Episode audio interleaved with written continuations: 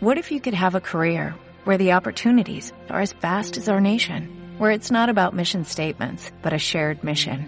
At U.S. Customs and Border Protection, we go beyond to protect more than borders, from ship to shore, air to ground, cities to local communities. CBP agents and officers are keeping people safe. Join U.S. Customs and Border Protection and go beyond for something far greater than yourself. Learn more at cbp.gov/careers. Te presento y arrancamos.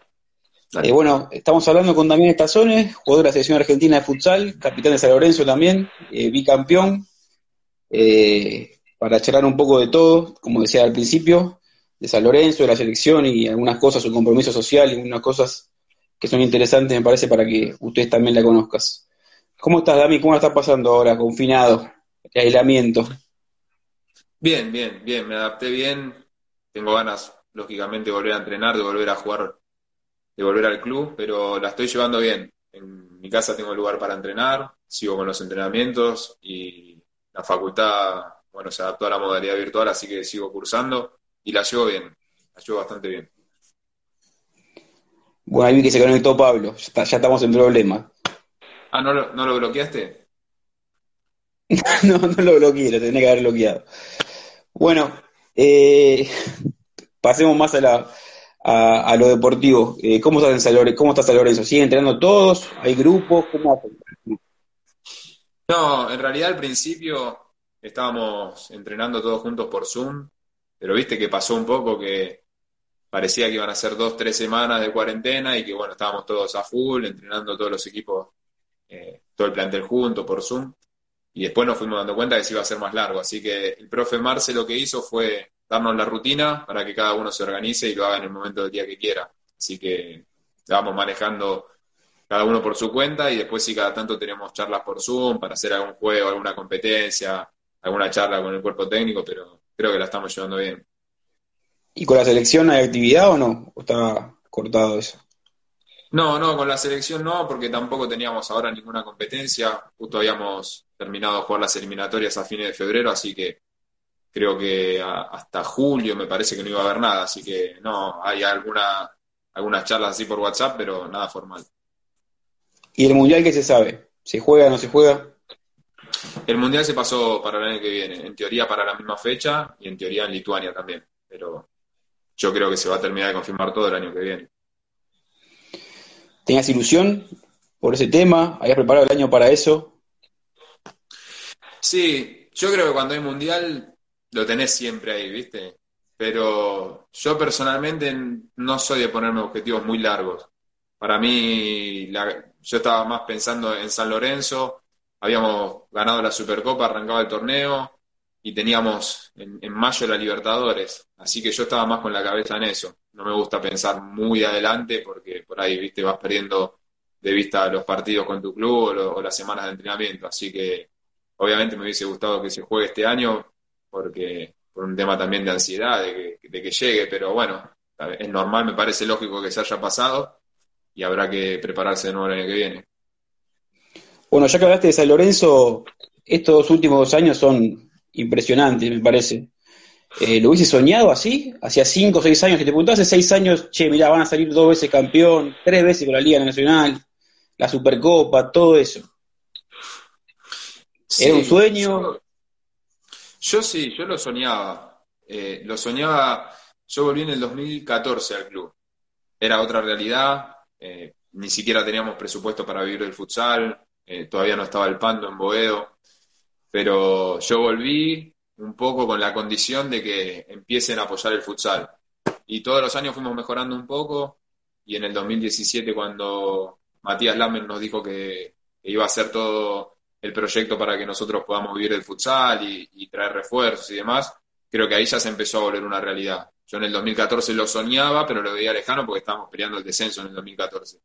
Y ya en el 2017, que vinieron un montón de refuerzos, ya armamos un equipo competitivo. Ese año no pudimos ganar nada, pero ya había un equipo que se veía que, que podía salir campeón. Y bueno, en el 2018 empezaron a venir los títulos y a mí me, lo valoré mucho más también por todo lo que habíamos pasado los años anteriores. Yo me acuerdo en 2014 el club se estaba ordenando un poco porque recién la nueva dirigencia había agarrado en el 2012 y era un quilombo. Nosotros en el futsal no teníamos casi nada y bueno, cuando pasás por ahí momentos así tan difíciles, se disfruta mucho más, así que sí, fue una locura. El fue una locura. Eh, nombraste al Pando y no es casual, me parece a mí que salieron campeón ustedes, salió campeón el básquet varias veces, salió campeón la chica del vóley. De alguna manera San Lorenzo ya volvió a Boedo, a su casa. Eh, ¿Influye eso? ¿Influyó? Yo siempre digo que los deportes estamos haciendo como la vigilia, ¿no? Para la vuelta definitiva que tiene que ser con estadio.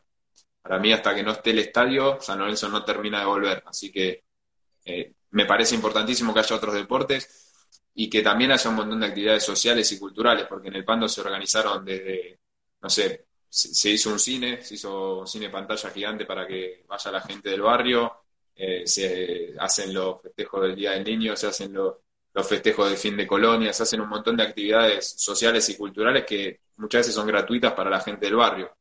Y eso ayuda porque muchas veces se cree que si San Lorenzo vuelve con un estadio, lo único que va a haber ahí va a ser violencia y barras bravas, y no es así. Entonces creo que San Lorenzo está haciendo un buen trabajo desde el Pando. Y deportivamente te ayuda porque te sentís en casa y porque va mucha más gente que cuando jugamos por ahí en la ciudad deportiva, que es más incómodo para que la gente vaya. Y obviamente cuando jugás con mucha gente a favor, influye en tu rendimiento. Y, se vio porque eh, muchos deportes salimos campeones ahí. Claro, igual eh, está el contraste de que también el, trabajo que tiene San Lorenzo en el Bajo Flores es muy importante a nivel social una cosa no, no obtura la otra, digamos. No, es la verdad que tiene presencia en todo lugar, es importante. Sí, pero que son trabajos distintos. Quizás en, el, en Ciudad Deportiva se hace un trabajo más de asistencia social, porque estamos enfrente de la 1114, que ahora se llama Padre Richardelli, y se hace un trabajo más de, de asistencia para, para, la gente que está en situación de calle prácticamente. En Boedo lo que se hace es más una actividad con los vecinos y vecinas para que entiendan que San Lorenzo es mucho más que una cancha de fútbol y la violencia que muchas veces creen que, es. Así que son dos trabajos sociales distintos, pero San Lorenzo sí, es un, es un club que siempre trabaja en lo social. ¿Y crees que esa la ley de racionificación puede salir pronto? Eh, ¿Quieren eso? ¿Militan por eso? No tengo ni idea. No, no entiendo por qué tarda tanto seguramente va a haber internas políticas, intereses que, nosotros, o por lo menos yo no conozco, pero siempre los dirigentes de San Lorenzo dijeron que, peleaban para la rezonificación y para construir el estadio, así que obviamente estamos todos medios impacientes porque creo que se vence a fin de año, en diciembre se vence, si no se trata en la legislatura, entonces como que viste, no queremos que siga pasando el tiempo. Obviamente agarró la pandemia, no, no es prioridad ahora, pero viste, siempre hay una excusa y otra excusa y otra excusa y nunca se termina de, tratar el tema de la legislatura, pero yo creo que va a terminar saliendo. Bueno, justo hablábamos de, hablaba de eso y Teresa sos una persona que tiene compromiso social o sociopolítico, digamos, y expresás tus, tus opiniones muchas veces, te veo, firmaste la, la solicitada por la candidatura de Alberto Fernández. ¿Te pasa factura eso? ¿No te importa que te pasen factura? No, yo creo, Chino, que el, futsal no es un deporte que tenga tanta repercusión eh, y eso hace todo un poco más fácil. Primero porque nosotros no, no, no, crecimos en una burbuja, somos todos jugadores que siempre o trabajamos o estudiamos o tuvimos otra actividad, entonces eso nos, nos genera relación con otros sectores de la sociedad, no solamente con la burbuja de la élite del fútbol, que muchas veces les pasa a los jugadores. Y también para mí es mucho más fácil manifestarme porque yo sé que no voy a tener atrás la presión de Teis Sport, eh, La Nación, y Canal 13. Eh, lo que yo diga a lo sumo puede llegar a generar algún comentario en contra en Twitter o alguno que me escriba por Instagram o no mucho más. Entonces eso hace más fácil, debe ser difícil también si sos un jugador, no sé, figura de San Lorenzo, no sé, Colochini, ponele, y tenés que salir a manifestarte políticamente, debe ser mucho más difícil. Yo creo que lo haría también estando en el lugar de él, pero bueno, siempre es más fácil opinar de afuera. Yo estoy tranquilo, eh, estoy convencido de lo que hago, de lo que, de lo que opino, y seguramente va a haber gente que le caiga bien y gente que le caiga mal, pero eso también creo que es el precio a pagar por meterse, no sé si en política, pero en cuestiones sociales. Claro. Eh, bueno, hay una revolución nueva en el deporte que son, es la llegada, ya hace mucho tiempo que están, pero la visualización de la llegada de las chicas. San también tiene un gran equipo de futsal femenino. Eh, y sé que vos las has, ido, has ido a ver y estás con ellas cercano. Eh, y, y, militaste un poco esa causa también. Eh, ¿Sentís que es el tiempo de ellas, que, que se, se, puede también profesionalizar, igual que ustedes? Sí, yo creo que nosotros a las pibas las tenemos que acompañar más que, liderar una lucha, porque, por ejemplo, ellas con lo que hicieron en el fútbol femenino nos dieron una, una muestra de lo que es organizarse para luchar por algo. Y quizás muchas veces deporte masculino hay como más individualismo y más cada uno piensa en lo suyo. Y, ellas nos dieron una muestra de que está bueno organizarse y luchar por algo en conjunto. El futsal femenino creo que es una muestra de, de las desigualdades que hay entre hombres y mujeres en, toda la sociedad y en el deporte también. Porque, por ejemplo, el futsal femenino de San Lorenzo es un equipo histórico que ganó dos millones de campeonatos. Eli Medina es la capitana y es la jugadora que más títulos ganó en San Lorenzo y sin embargo ellas no tienen la repercusión que tenemos nosotros por solo hecho de ser hombres. Entonces creo que, que sí, que, que ellas pueden lograr lo que se logró en el fútbol femenino que es mucho más difícil para ellas que para nosotros, porque obviamente los que terminan definiendo el apoyo que se les da también tienen una mirada muy machista del deporte, entonces se les hace muy difícil. Nosotros, o por lo menos yo en San Lorenzo, siempre trato de estar a disposición para lo que necesiten de difundir o de hablar o de decir y, acompañarlas más que liderar. Claro. Bueno, trabajaste con Matías, con Lamens, que ahora es eh, ministro de Deportes. Eh, ¿Cómo ves su rol ahí? Si le tenés fe y, y qué, qué perfil de dirigente tiene. Sí, yo creo que, bueno, no pudo prácticamente arrancar porque en ningún área del Estado se terminó de, arrancar el proyecto. Les agarró la pandemia en los primeros meses y, no sabemos muy bien cómo va a funcionar. Ya el solo hecho de que se haya pasado a ministerio de nuevo y lo que sea de secretaría me parece que es un paso importante porque tenés una estructura más grande para desarrollar el deporte. Después, obviamente, que el Estado sea más grande, también para mí debería ser más eficiente también. Yo creo que la mirada de Matías es de desarrollar, por un lado, el deporte de alto rendimiento, que para mí es muy importante, y por otro lado, el deporte social y todo lo que son las funciones de los clubes de barrio.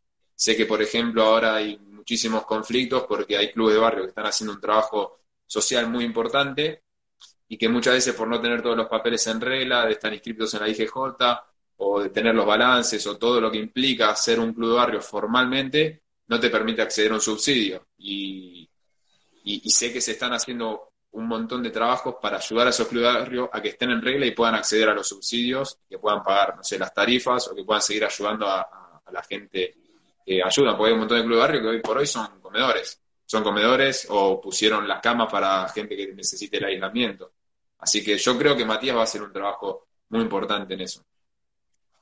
Y aparte, sin club de barrio no hay futsal, porque es el semillero de, del deporte es un poco ahí. Sí, y hasta te diría que fútbol de campo, porque el papi fútbol es un gran semillero del fútbol de campo también, y no es, no es muy valorado. Y cuando nosotros vemos que hay una venta multimillonaria y se pagan los derechos de formación, los clubes de barrio generalmente no ven un mango de eso. Así que eh, yo creo que hay que, hay que valorarlos mucho más, hay que ayudarlos a que se, formalice su situación y también me gustaría que se siga desarrollando el futsal, que para mí es un deporte mucho más completo que el papi fútbol. ¿Tenés un momento en tu vida en que hiciste un clic y te empezó a interesar la política, lo social? O sea, ¿lo tenés identificado eso? ¿O se fue dando?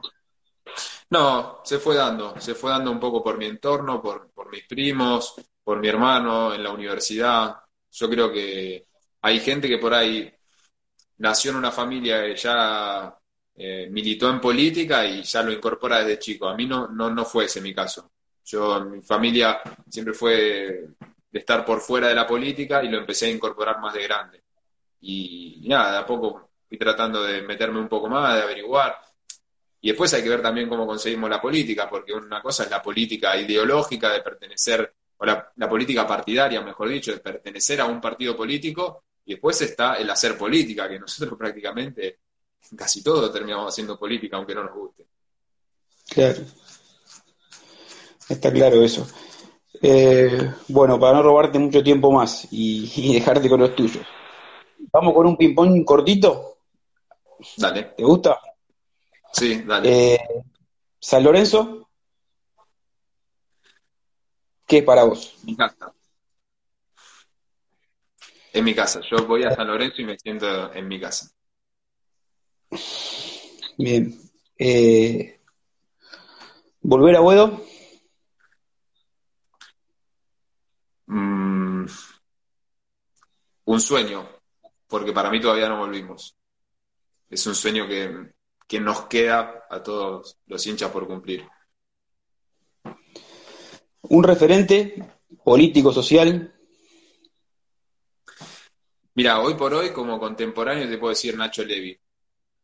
Lo admiro, es impresionante el laburo que hace, eh, el compromiso que tiene y la energía que tiene, porque es como por ahí Nora Cortiñas, que vos decís, no puede ser que esté en todos lados, la energía que tiene, cómo se, se compromete con todas las causas sociales y sigue y sigue y sigue con todo lo que vivió ella. Eh, así que los pongo a ellos dos. Bueno, hasta ahí el ping-pong y voy a hacer un par más porque me está obligando Pablito Vidal, que está ahí. Eh, yo no voy te hago un par más. no, no, me puedo concentrar, así que te los dejo a vos. Claro, está bien, está perfecto. Eh, si te ponen en cancha de once, la primera de San Lorenzo, te llama socio y te dice vení, ¿de qué jugás? El de enganche tapón juego. es un, enganche, marcando al 5 rival, que no lo usa ningún equipo. Claro, yo creo que jugaría ahí tipo de doble 5, por ahí, en el medio. Ya para las bandas, para correr por la banda, no estoy. Más de doble 5 que de central. No, central no puedo jugar, no puedo jugar. Eh, son unas bestias los que juegan de central de 9, te tiran a la mierda, no, yo estoy más para jugar ahí en el medio.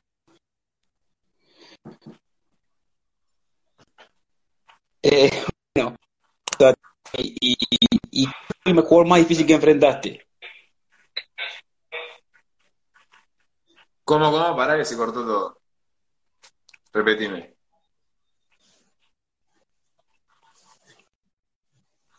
Se cortó un poco. A ver si la tuya. Quedó congelado ahí.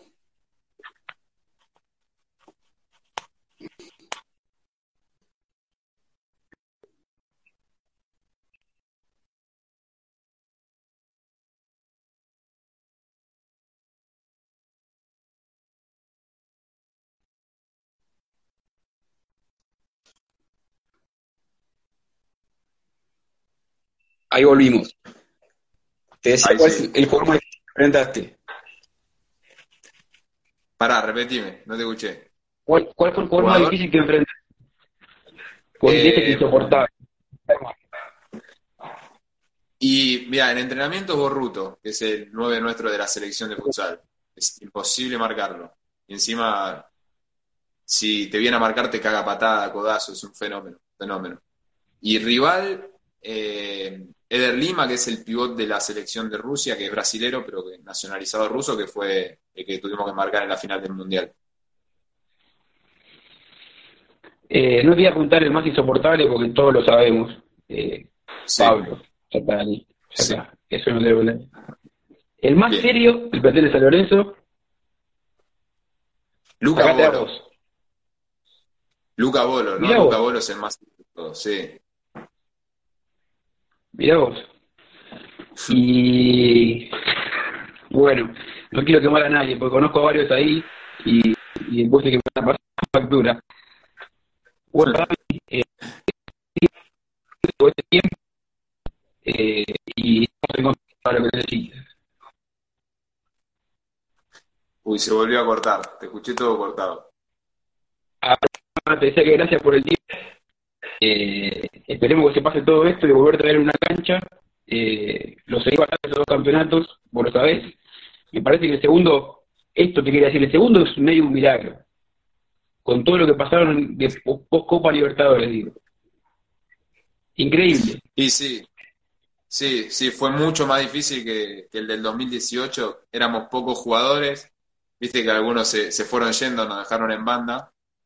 Pero encima jugábamos contra Boca que tenía un equipazo y, y encima perdimos la segunda final en Boedo y tuvimos que ir a definir a cancha de Boca, pero nada, fue un, un título para mí de todo el grupo, porque para mí salimos campeones o empezamos a ganar ese título cuando quedamos afuera de la Libertadores, que creo que todos nos acordamos, los que integramos ese plantel, de las charlas en la mesa después de la Libertadores y de cómo nos bancamos ahí y nos queda hablando de cosas de nuestra vida privada y, sacamos adelante esa situación fea y, después pudimos tener recompensa a fin de año. Ahora aparece su boicochera también, Luca. Claro, claro. Y también la importancia de un grupo, de por ahí Luca que jugó dos partidos en el año eh, en los playoffs. Cuando parecía que se quedaba sin nada, la Nacional fue y ganaron la vuelta. Sí, y encima también a la Liga Nacional justo se habían ido Marianito y, y, Geri Battistoni, que se tenían que ir ya para, para Italia, y se sumaron más chicos que por ahí no habían ni siquiera debutado en primera, también jugaron muy bien, y, le volvimos a ganar la final a Boca, que Boca seguía teniendo un equipazo. Bueno, esperemos que el año, año también. Ahí se cortó de nuevo. Que, esperemos que vuelva la actividad y que tengan un gran año, un gran año también ustedes este año. Ojalá, sí, ojalá que pase rápido ahora esta última etapa, que podamos volver a entrenar, a jugar y que, nada, que obviamente podamos seguir con San Lorenzo siendo protagonistas y peleando para salir campeones. Sí, porque aparte es importante económicamente para los muchachos, para un montón de gente que, que vive de eso, forma de vida, así que bueno, esperemos que Sí, sí, porque el futsal creció tanto en los últimos años que muchos de nosotros vivimos de futsal, es nuestro único ingreso y que obviamente se le hace difícil a los clubes eh, poder pagar normal sin actividad. Se le complica a clubes como San Lorenzo, que son tan grandes, como también a los clubes de barrio. Así que ojalá que, que pase rápido, que se acomode todo, que volvamos a jugar y que los clubes puedan otra vez volver a funcionar normalmente. Bueno, te mando un abrazo, Dami, y gracias por tu tiempo. Grande, Chino, gracias. Muchas gracias y éxitos con el proyecto. Abrazo grande. Tax day is coming. Oh, no. But if you sign up for Robinhood Gold's IRA with a 3% match, you can get up to $195 for the 2023 tax year. Oh, yeah. Sign up at Robinhood.com slash boost by tax day to get the biggest contribution match on the market. Subscription fees apply. Oh, Investing involves risk. 3% match requires gold for one year from first match. Must keep IRA for five years. Robinhood Financial LLC member SIPC.